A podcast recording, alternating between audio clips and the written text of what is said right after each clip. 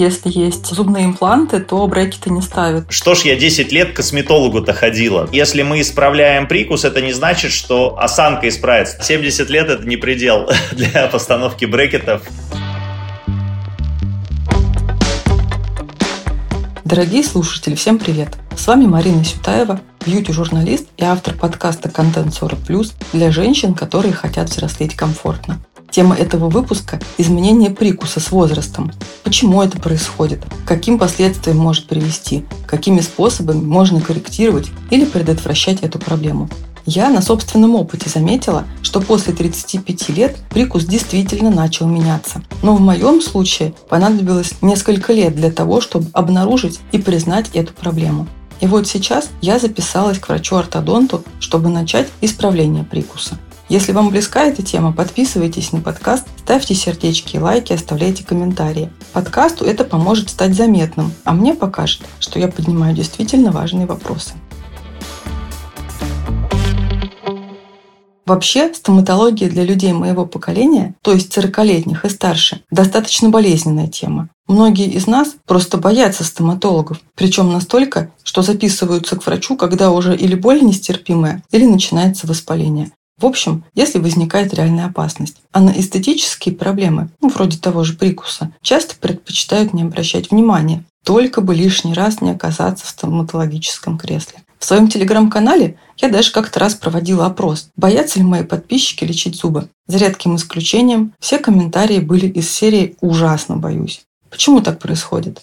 Это объясняется тем, что все мы родом из детства. И все наши травмы и страхи оттуда же. Вы помните, как лечили детям зубы, например, в 80-е годы, с криками, с руганью со стороны стоматологов, а их маленькие пациенты в это время орали, кусались и всячески отбивались от мучителей. Потому что тогда детям все стоматологические манипуляции делали без анестезии, в том числе удаление зубов и чистку каналов. Не знаю, что было тому причиной. То ли анестетики старого поколения можно было применять лишь начиная с определенного возраста, то ли виной всему был дефицит, то ли детский характер таким вот зверским образом старались закалить. Но факт остается фактом.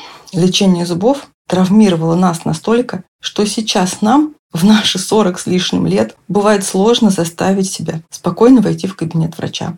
Между тем, здоровье зубов в любом возрасте очень важно. Иначе это может плохо отразиться на состоянии остальных органов, ну, например, органов ЖКТ. А прикус должен быть правильным потому, что в противном случае возможны всяческие неприятные последствия от повреждения зубной эмали и разрушения самих зубов до хронической головной боли, а также искажения черт лица. Кстати, а что такое правильный прикус? Здесь должно соблюдаться несколько параметров. Верхние и нижние зубы полностью сомкнуты. Верхний зубной ряд примерно на треть перекрывает нижний зубной ряд. Линия между двумя верхними и нижними передними зубами совпадает. Между ними нет промежутка. О том, почему прикус может меняться с возрастом и что с ним в таком случае делать, мы поговорили с Ильей Скляровым. Он врач-ортопед, основатель клиники Smile Clinic в Санкт-Петербурге. Илья, здравствуйте. Очень здорово, что вы сегодня с нами. Спасибо большое, что смогли присоединиться к этому выпуску. Вам спасибо за приглашение. Вы, скорее всего, знаете, что тема моего подкаста – это здоровье, ну и в целом комфортное взросление женщин после 40 лет. Да. И одно из интересных наблюдений. Точнее, вот для меня лично это было таким достаточно шокирующим открытием, что ближе к 40 годам у нас, оказывается, может меняться прикус. Я всегда была уверена, что прикус, брекеты, вот это вот все, это такие проблемы подростковые, и которые решаются, соответственно, тоже в возрасте, ну, там, до 20 лет. Но вот мне сейчас 43, а года полтора назад я ну, как-то пристально так всматривалась в зеркало и обнаружила, что у меня, оказывается, какая-то ужасно сильная асимметрия по сравнению с тем, что было раньше. То есть левая половина лица, она как-то вытянулась и стала какая-то более объемная, а правая, наоборот, ужалась. Из-за этого лицо кажется таким кривоватым. Я даже сделала несколько селфи анфас и поняла, что нет, зрение меня не обманывает. И поняла, что, наверное, это проблема с прикусом. Я понимаю, что симметричных людей не бывает, э, идеальных пропорций не бывает, либо они бывают редко, но тем не менее здесь э, был как-то очень резкий контраст, э, который неприятно поразил. Угу. Поэтому мой первый вопрос. Действительно ли с возрастом прикус меняется? Насколько часто это бывает? Постигнет ли это каждого? И каковы причины того, что прикус меняется с возрастом? Что может быть предпосылками к этому? Абсолютно вы правы. Действительно, так как у нас зубочелюстная система, она динамичная, то есть это не значит что если зубы у нас прорезались и сначала все вроде как ровно и все удобно смыкается, со временем не произойдет изменений. То есть зубы с возрастом двигаются, то есть они смещаются в силу нагрузки, в силу постановки каких-то новых э, пломб, коронок. Может быть, это связано со стрессами, что зубы стираются. Это может быть связано с тем, что зубы разрушаются факторами внешней среды, такими как кислоты. То есть это все может приводить к тому, что прикус становится неудобный, и челюсть начинает искать положение, как сделать этот прикус более удобным. И в какой-то момент она, то есть мозг находит это положение, где больше контактов между зубами, но как ни странно, это положение может становиться неудобно суставу и может становиться неудобно мышцам. То есть мышцам все время приходится удерживать челюсть вот в этом положении, где больше контактов. И, соответственно, эти мышцы, которые удерживают челюсть в этом положении, они начинают развиваться сильнее. То есть ту мышцу, которую вы постоянно качаете, она становится больше. Ну и, соответственно, вы потом в какой-то момент начинаете на своем лице это замечать, что вроде с одной стороны лицо нормальной формы, а с другой оно становится становится более квадратной формы из-за того, что мышцы жевательные начинают больше развиваться. Это мы называем гипертрофия жевательной мускулатуры, да, когда либо это причина, как я и сказал, бруксизм, да, когда мы в стрессе начинаем сжимать зубы или тереть их друг от друга, таким способом борясь с этим стрессом. Либо челюсть ищет более удобное положение из-за неправильного смыкания, да, и мышцы вынуждены удерживать это положение. Кстати, да, если говорить про личный опыт, то я тоже заметила, что я просыпаюсь очень часто с сжатыми э, намертво такими зубами, зубами, да, и вот мне только инъекции ботокса помогают э, в жевательной мышце, но их, да? к сожалению, хватает да. ненадолго. Да. Скажите, по вашим наблюдениям, как именно еще может меняться прикус? Челюсть выдается вперед или она, наоборот, уходит назад? Какие чаще всего изменения? Чаще всего челюсть уходит назад. Со временем это связано с тем, что мы зачастую восстанавливаем зубы боковые, какие-то у нас пломбы появляются, и чаще при больших пломбах идет снижение прикуса, то есть мы делаем его более низким. И, соответственно, чтобы зубы дожимались, то есть чтобы они контактировали друг с другом, приходится челюсть немножко назад уводить. Поэтому чаще всего челюсть смещается к сзади. Второе, что часто бывает, это просто снижение прикуса. То есть в силу того, что вот вы правильно заметили, сжимаем зубы, трем друг от друга, они стираются, и прикус, нижняя треть лица снижается. То есть мы визуально видим на пациентах, что есть несоответствие средней и нижней трети лица. То есть есть определенные эстетические параметры, как лицо должно выглядеть такое, ну, правильной uh-huh. формы, да, и мы зачастую вот видим у людей там в возрасте 40-45 плюс, что нижняя треть не соответствует средней трети, она снижена. Вот, наверное, две наиболее частых. И третье, э, что еще может быть, в силу того, что стирается не только жевательная поверхность, но и передняя поверхность зубов, либо идет такое изменение прикуса, мы видим, что недостаточная поддержка мягких тканей. То есть мы видим, что много морщин появляется на губах, таких вертикальных, в уголках рта. И это тоже можно исправить. Если правильно пройти лечение, то есть мы можем выполнить функцию косметологическую тоже. Это был один из моих вопросов. Я его хотела задать чуть позже, но раз уж об этом зашла речь, угу. я задам его сейчас. Если говорить о последствиях изменения прикуса, последствиях я имею в виду, которые да. отражаются непосредственно прямо вот на лице. Внешние, да? Да, именно о том, что мы привыкли, вот, ну, женщина в частности, про мужчин я ничего не знаю, к сожалению, сожалению, не могу сказать.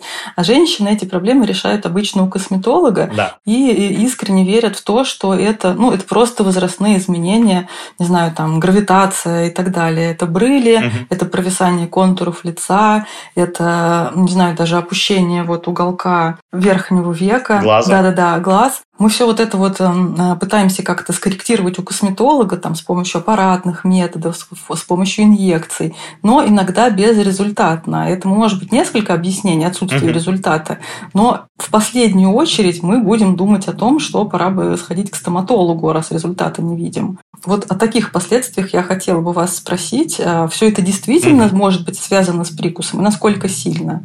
Марин, сразу вспоминаю недавнюю свою пациентку. Она пришла как раз э, с тем, что у нее был снижен прикус, и челюсть была смещена к сзади. И мы на консультации показали ей, что произойдет с лицом, если пройти стоматологическое лечение, и она сказала, так что ж я 10 лет к косметологу-то ходила, то есть вот, вот что нужно было сделать, то есть что-то делали, но результата не было. Действительно, вы абсолютно правы, что чаще всего женщины первые, к кому идут, это к косметологу, но часть проблем, она связана не с косметологией, допустим, ну давайте разбираться, вот первое, что приходит на ум мне, это форма лица. Мы уже с вами говорили о том, что есть такое понятие, как гипертрофия жевательной мускулатуры, когда лицо становится более такое квадратное, прямоугольное, не треугольной формы. Если мы нормализуем прикус, то мы видим на наших пациентах, что форма лица меняется. То есть это гипертрофия, которая была, она уходит, и лицо из квадратного становится опять такой нормальной треугольной формы с невыраженными скулами, то, вернее, углами челюсти, оно становится более такой треугольной формы. Второе, что мы видим на пациентах, идет нормализация, допустим, при снижении прикуса, нормализация формы лица, то есть нету вот этого ощущения птичьего лица, когда маленькая вот эта часть от носа до подбородка, и пациентки, как правило, они что делают? Они делают инъекции гиалуроновой кислоты в подбородок для того, чтобы его увеличить. Но проблема не в подбородке, проблема в том, что челюсть, она занимает неправильное положение. Это положение, кроме там внешних таких параметров, как э, измененный профиль, оно может приводить к тому, что появляются щелчки при открывании и закрывании, может э, проявляться в храпе, плохо спят пациенты из-за того, что сжимаются дыхательные пути. А нормализация положения, она дает и внешний результат, то есть челюсть становится более в переднем положении, более виден подбородок, более правильная пропорция лица, и параллельно мы нормализуем состояние сустава, нормализуем состояние жевательной мускулатуры, и дыхательных путей. То есть это э, не только эстетика, но это еще и здоровье. И третье, это а, вы тоже правильно заметили, что с возрастом происходит снижение тургора и уменьшение поддержки мягких тканей внутри. Соответственно, мы видим, что пациенты улыбаются, а зубы плохо видны в улыбке.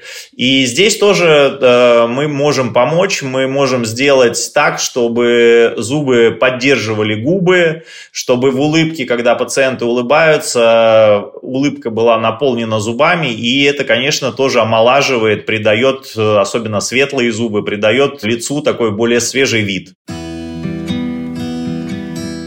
Выше я говорила о том, что ближе к 40 годам у меня изменился прикус. И это привело к сильной асимметрии лица. Но с возрастом еще и контуры лица меняются. Из-за того, что в коже замедляется выработка коллагена, который служит ей чем-то вроде каркаса, Овал лица становится менее четким, кожа начинает провисать, образуются брыли и второй подбородок. О том, что происходит с овалом лица в 40+, какие способы помогают эти изменения сдерживать и корректировать, мы поговорили с Наташей Черновой, креативным продюсером этого подкаста. Наташа, привет. Марина, привет. Наташ, скажи, ты замечала, что с возрастом у тебя меняется овал лица? Если да, то как именно? Этим вопросом, Марина, ты наступила на мою любимую, так сказать, мозоль. Да, я вижу, замечаю, наблюдаю, учусь принимать меняющийся овал лица. Недавно у моего сына был день рождения, 21 год. Я не сентиментальна и не скучаю по маленькому сыну, но тут он сам попросил прислать архив его детских фоток, и я нашла декабрь 2006 года. Там Степану 4 года, он в новогоднем костюме, и мы на лестнице театра. А рядом женщина, уставшая, тревожная, заботливо держит его за руку. Это женщина я, 17 лет назад. И снова скажу, я не скучаю по себе прежней, мне все нравится, как идет сейчас, и это не кокетство. Но я вдруг заметила, как у меня поменялось лицо. 17 лет назад круглое личико, розовые щечки, как моя мама говорила, сразу видно, Наташа любит поесть. Как только у меня появился iPhone довольно поздно, я стала делать селфи. Не чтобы публиковать где-то. У меня есть такая guilty pleasure, я сравниваю свои фотографии с тем, что было один, два года назад, пять лет назад. Как меняется лицо, какие морщинки новые, цвет лица, сияние глаз, ну и вообще, так сказать, как я еще? Ничего? Я сравнила женщину с новогодней елки рядом с моим сыном 17 лет назад с селфи с женщиной в моем телефоне. И мне кажется, лицо стало совсем другой формы. Из того, что мне нравится, есть скулы, все тот же высокий, но более выразительный лоб. Носогубные складки делают лицо посложнее и поумнее. Рельеф лица стал взрослым и с тенями, как на картине Рембрандта. И, конечно, есть возрастные изменения, которые меня дико раздражают. Год назад лицо стало сползать. Это я заметила не сразу, а тоже по фотографиям. Особенно лицо поползло вниз после болезни и операции, как будто я реже улыбалась и гуляла, и вся скорбь от болезни отразилась на лице.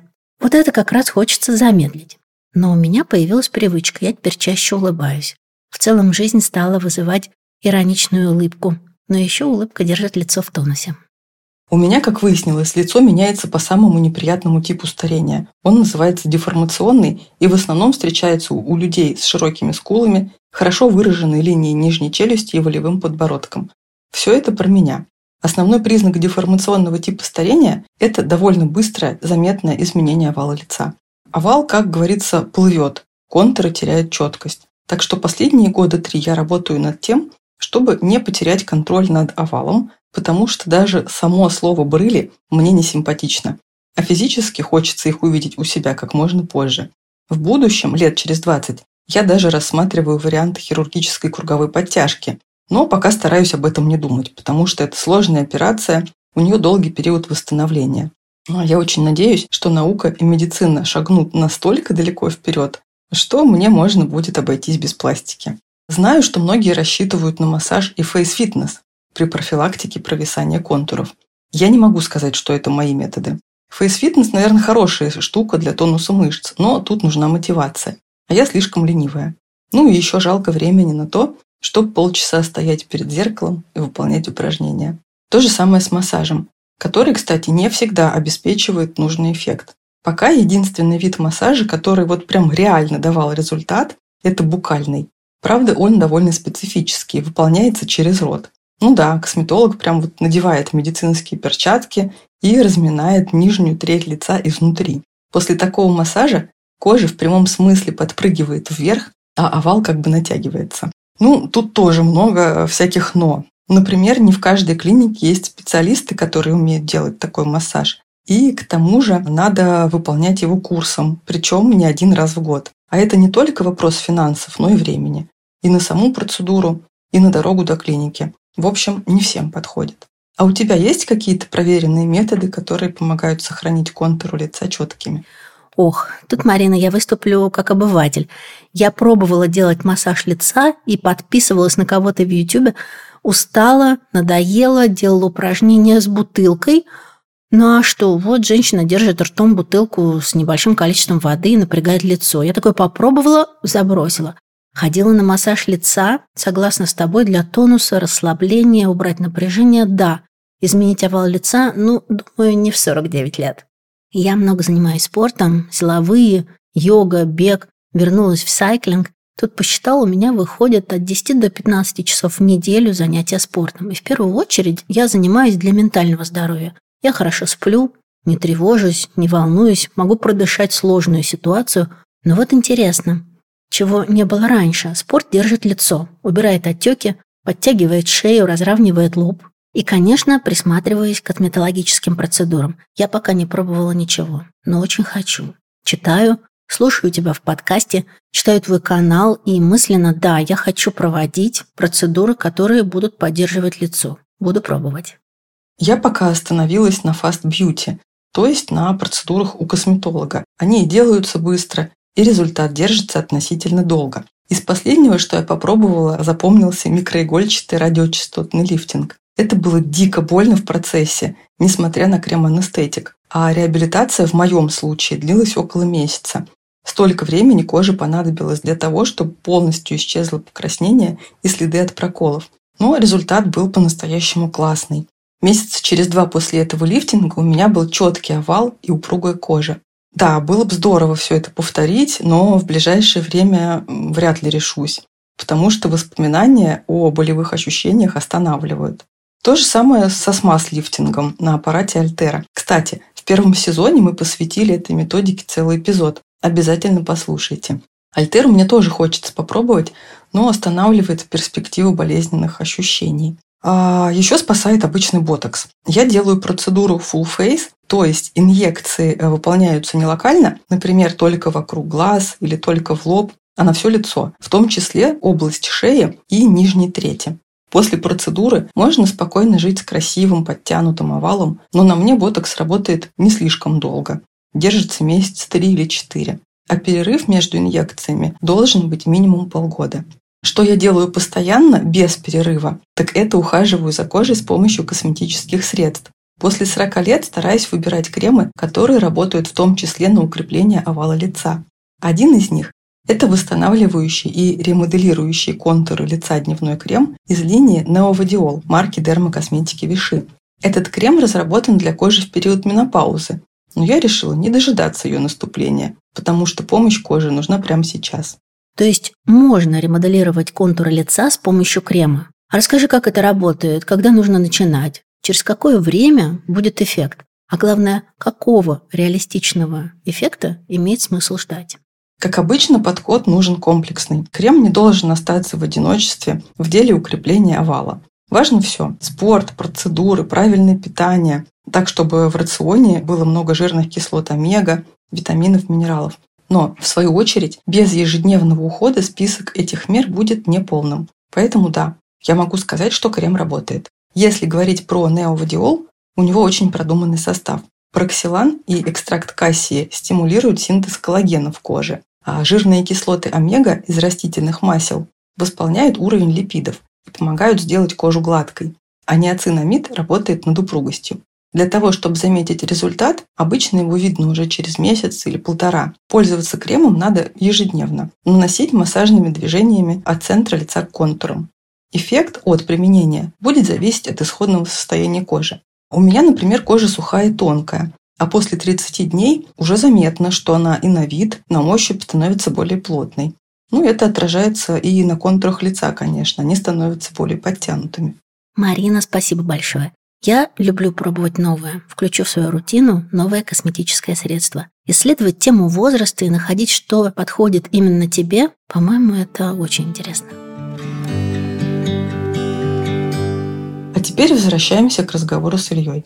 А я знаете, о чем еще хотела спросить? Раз уж мы э, дошли до того, что все в организме связано, я хотела бы уточнить о взаимосвязи прикуса, осанки и даже больше того, прикуса, осанки и состояния э, стопы у человека, ну там, не знаю, плоскостопие, вальгус. Есть вот какая-то связь да? Да, сейчас очень популярная теория, крайне сакральная такая терапия, mm-hmm. что э, позвоночник и череп, и кости черепа связаны. И есть направление остеопатия, даже не остеопатия, а краниосакральная терапия. Э, это поднаправление в остеопатии, когда пытаются исправить взаимосвязь костей черепа, и это должно влиять на позвоночник. Угу. Честно говоря, вот каких-то научных подтверждений, там мы много смотрим и PubMed, э, где много научных статей публикуется, и Cochrane, э, это иностранное издательство, где публикуются именно научно обоснованные статьи, которые угу. подтверждают или опровергают. Но вот чтобы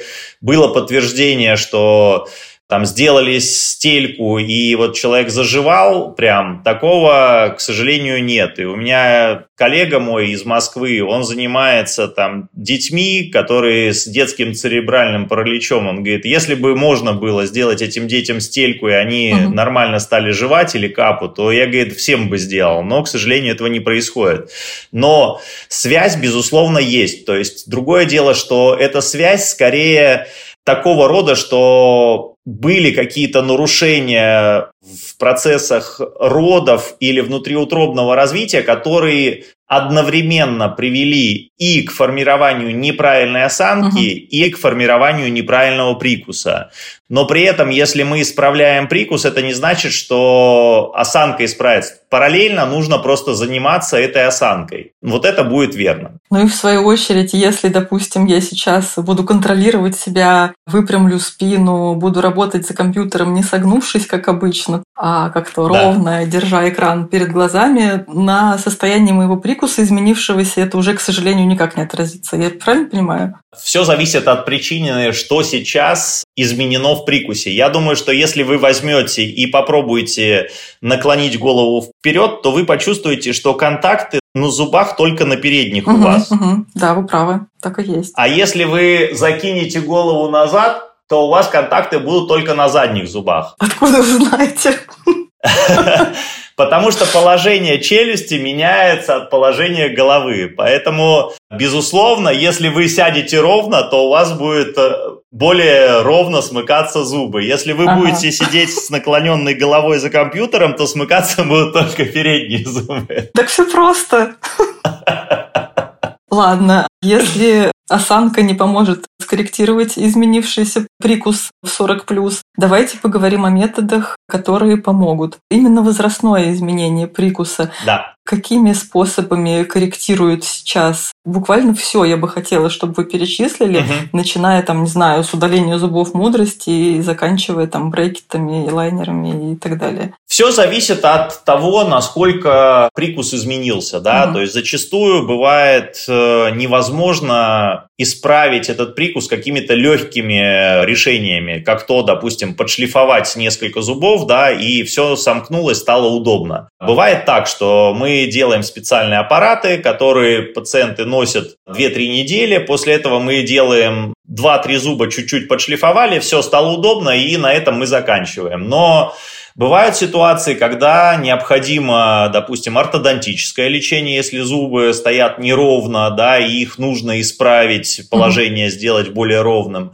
Бывают ситуации, когда зубы уже настолько разрушены и такие большие реставрации, что нужно провести так называемый капитальный ремонт и сделать коронки виниры на все зубы для того, чтобы получить и эстетически более красивую улыбку, и функционально, то есть сделать и прикус восстановить, и еще эстетики дать красивую красивые улыбки. Поэтому тут нужно смотреть от ситуации, но в основном все складывается там в два метода лечения. Угу. Это либо реставрационный, когда мы делаем коронки виниры, либо это безинвазивный метод, когда мы исправляем брекетами и делаем отбеливание. Иногда бывает комбинация, когда нужно сначала, допустим, провести ортодонтическое лечение, а потом реставрационное. Такое тоже бывает. Ну и самый такой тяжелый случай, когда зубы уже в таком состоянии, что их невозможно восстановить, они либо сильно подвижные, а, либо они сильно разрушены до уровня десны. Угу. В этом случае мы зубы удаляем, меняем их на имплантанты и делаем на имплантантах реабилитацию, восстанавливаем улыбку и функцию таким пациентам. Кардинально все приходит к тому, что чаще всего пациенты в возрасте приходят за тем, что они хотят более светлый цвет улыбки зубов. Угу.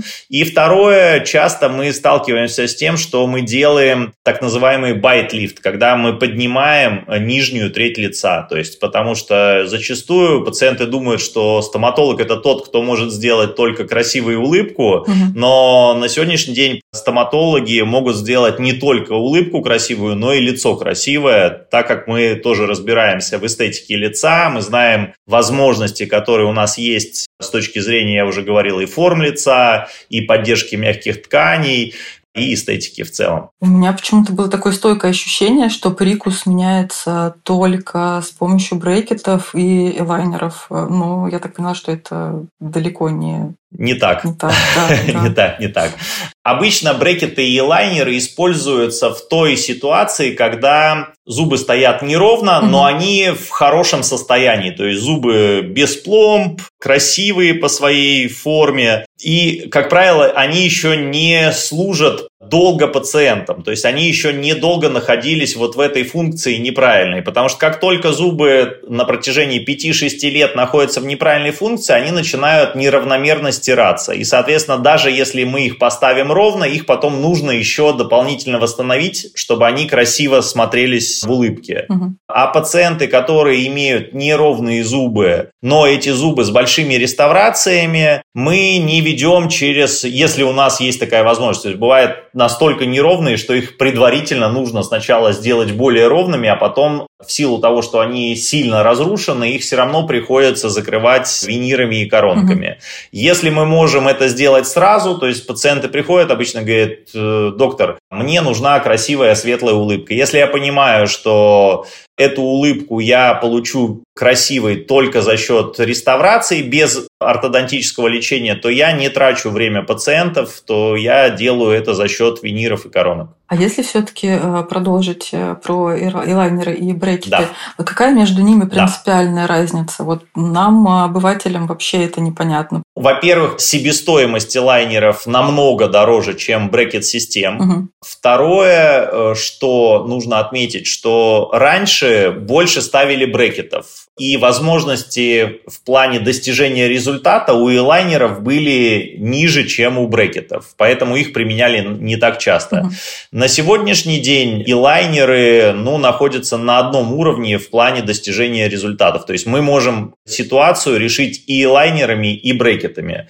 Брекеты фиксируются, это не съемная конструкция, то есть они приклеиваются к зубам, и вы их снять не сможете. Ну и, соответственно, наверное, вы видели брекет брекеты могут быть хоть и керамические, но все равно металлическая полоска должна быть. Угу. И лайнеры полностью прозрачные, то есть их на зубах не видно. А, второе, что, на что нужно обращать внимание, это на то, что так как лайнеры снимаются, то легче соблюдается гигиена полости рта. То есть вы сняли лайнер, почистили зубы со всех сторон, да, и, соответственно, кариеса нет. Поэтому у пациентов, у которых мы видим много налета на зубах до начала лечения, те, кто плохо соблюдает гигиену, мы не назначаем брекеты. Мы говорим, что в вашем случае это ухудшит прогноз относительно твердых тканей зубов. Поэтому назначаем элайнеры для того, чтобы они могли почистить. Какие риски есть у установки брекетов вот именно в позднем возрасте, там 40 плюс, 45 плюс? Угу. Я это спрашиваю не просто так, а потому что зацепилась за комментарий одной из моих подписчиц. Она написала, ну, какая тема была, да, тоже про прикус, про брекеты. И она написала, что угу. Она как раз ставила брекеты в позднем возрасте, уже после 40. Да. И они дали ей много осложнений, там, вплоть до разрушения зубов. И ортодонт, к которому, ну, я так поняла, это был второй врач, к которому она обратилась, да. он ей сказал, что это именно возрастной фактор так повлиял. Действительно, это возраст имеет значение. Интересно, да.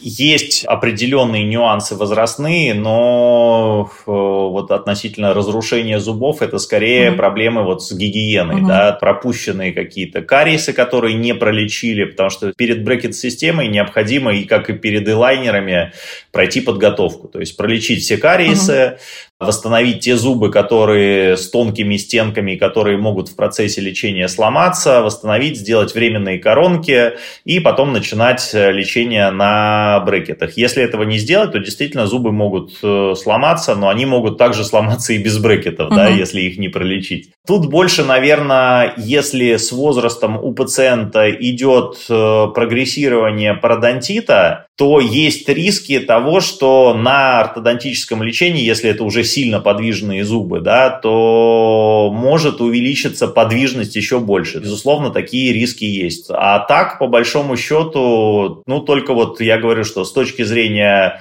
того, что сложнее соблюдать гигиену, и с угу. точки зрения, когда тяжелая стадия пародонтита, что это может привести к еще большей подвижности и потере зубов. Знаете, еще о чем прочитала, что если есть зубные импланты, то брекеты не ставят. Но мне кажется, вот хотя бы один, но есть. Ставят. Ставят. Фух, ставят, отлегло. Ставят, ставят брекеты. ставят брекеты. И более того, я думаю, это связано с тем, что имели в виду, что если стоит имплант, uh-huh. то его позицию брекеты изменить не могут. Uh-huh. И это действительно так, потому что зубы у нас в челюсти фиксированы в кости на специальных связочках, uh-huh. и за счет этого у них есть возможность движения. Это и используется при ортодонтическом лечении. Но если стоит имплант, у него связочек с костью нет, он, кость в него просто врастает. Поэтому он сместиться уже никуда не может. Но это очень активно используют ортодонты. Они используют эти импланты как точку приложения силы. То есть они к этим имплантам зубы как раз тянут для того, чтобы они изменили положение. Поэтому зачастую иногда бывают ситуации, когда у пациента нету там боковых зубов, э, двух или трех, и мы ставим сначала имплантанты, угу. они приживаются, и потом к этим имплантантам тянем остальные зубы. Какая у вас была самая возрастная пациентка с проблемой именно исправления прикуса? И какая терапия у нее была? Вы знаете, это была тетя моей жены. Это был неправильный прикус, глубокий прикус, э, второй класс, э, первый подкласс. Это для ортодонтов, когда глубокий прикус и зубы чуть вперед угу. торчат. И параллельно у нее был начинающийся пародонтит. И вот как раз мы ей э, и делали исправление прикуса. На тот момент ей было около 70 лет. Ого. И делали исправление прикуса, да, и сейчас она до сих пор ходит со своими зубами, пользуется, добавили несколько имплантантов в область, где ну, на тот момент не было зубов, как раз вот использовали их как тягу для того, чтобы нормализовать положение угу. зубов. До сих пор пользуются счастливо. Последний вопрос касается выбора врача. Есть ли у вас какой-то чек-лист для слушателей, как выбрать врача для именно вот э, ортодонтического, наверное, лечения, для исправления прикуса? Какие вопросы задать специалисту этому нужно, на какие звоночки э, ориентироваться, как понять, что вот перед тобой именно тот врач, который тебе нужен. Не обязательно идти только к одному врачу. То есть, угу. если вы чувствуете, что вот эта химия абсолютно правильно, так как процесс лечения будет там, ну, 6-12 месяцев, да. угу. вам нужно будет встречаться, химия должна быть обязательной. Я всегда пациентам говорю, что мы когда знакомимся, у нас должно возникнуть расположение к друг другу. Если оно не возникло, заходить вот в эти отношения не стоит. Угу. То есть лучше поискать врача, с кем у вас э, получится построить отношения, потому что это очень важно в процессе лечения, чтобы вы с удовольствием шли на него, чтобы у вас мотивация была. А, и тоже абсолютно это тоже верно относительно доктора, чтобы доктор а, был к вам расположен и хотел вам помочь, тогда будет все супер. Это первое. Поэтому нужно, может быть, если вы на одну консультацию сходили, вы не понимаете, ваш, не ваш человек, то лучше сходить на вторую, на третью, послушать мнение, что говорят. Угу. Второе, на что нужно обратить внимание, что Медицина – это не математика. И если в математике 2 плюс 2 – 4, то придя на консультацию к врачу, вы, возможно, услышите абсолютно разные мнения. То есть один скажет, здесь нужно операцию делать, mm-hmm. а, второй скажет, что, знаете, нет, тут операцию не нужно, здесь нужно лечить по-другому, mm-hmm. да, там терапевтически или там э, один скажет элайнеры, другой скажет брекеты. Почему они это говорят? Потому что диагноз у нас один, а способов лечения может быть несколько. Поэтому нужно выбрать врача, который будет близок к вам. То есть вы для себя тоже можете выбрать, допустим, я хочу элайнер, а доктор mm-hmm. говорит, нет, вам нужно брекеты Тогда нужно поискать врача, который возьмется вылечить этот кейс на элайнерах. После того, как вы определились, поняли, нужно обязательно узнать стаж врача. Спасибо большое. Дорогие слушатели, уверена, что этот динамичный и познавательный разговор вам понравился. И после того, как вы дослушаете выпуск до конца, возможно, вы примете решение записаться на прием к стоматологу, даже если всю жизнь попаивались визитов к этому врачу. Чтобы не пропустить следующие выпуски, подписывайтесь на подкаст на той платформе, где вам удобно нас слушать. Самые популярные приложения – это Apple подкасты, Яндекс.Музыка, Castbox. каких-то приложениях вы увидите кнопку «Подписаться», а вот на Яндекс Музыке надо поставить сердечко, чтобы получать наши новые эпизоды. И, конечно, я буду рада, если вы порекомендуете мой подкаст своим друзьям и знакомым.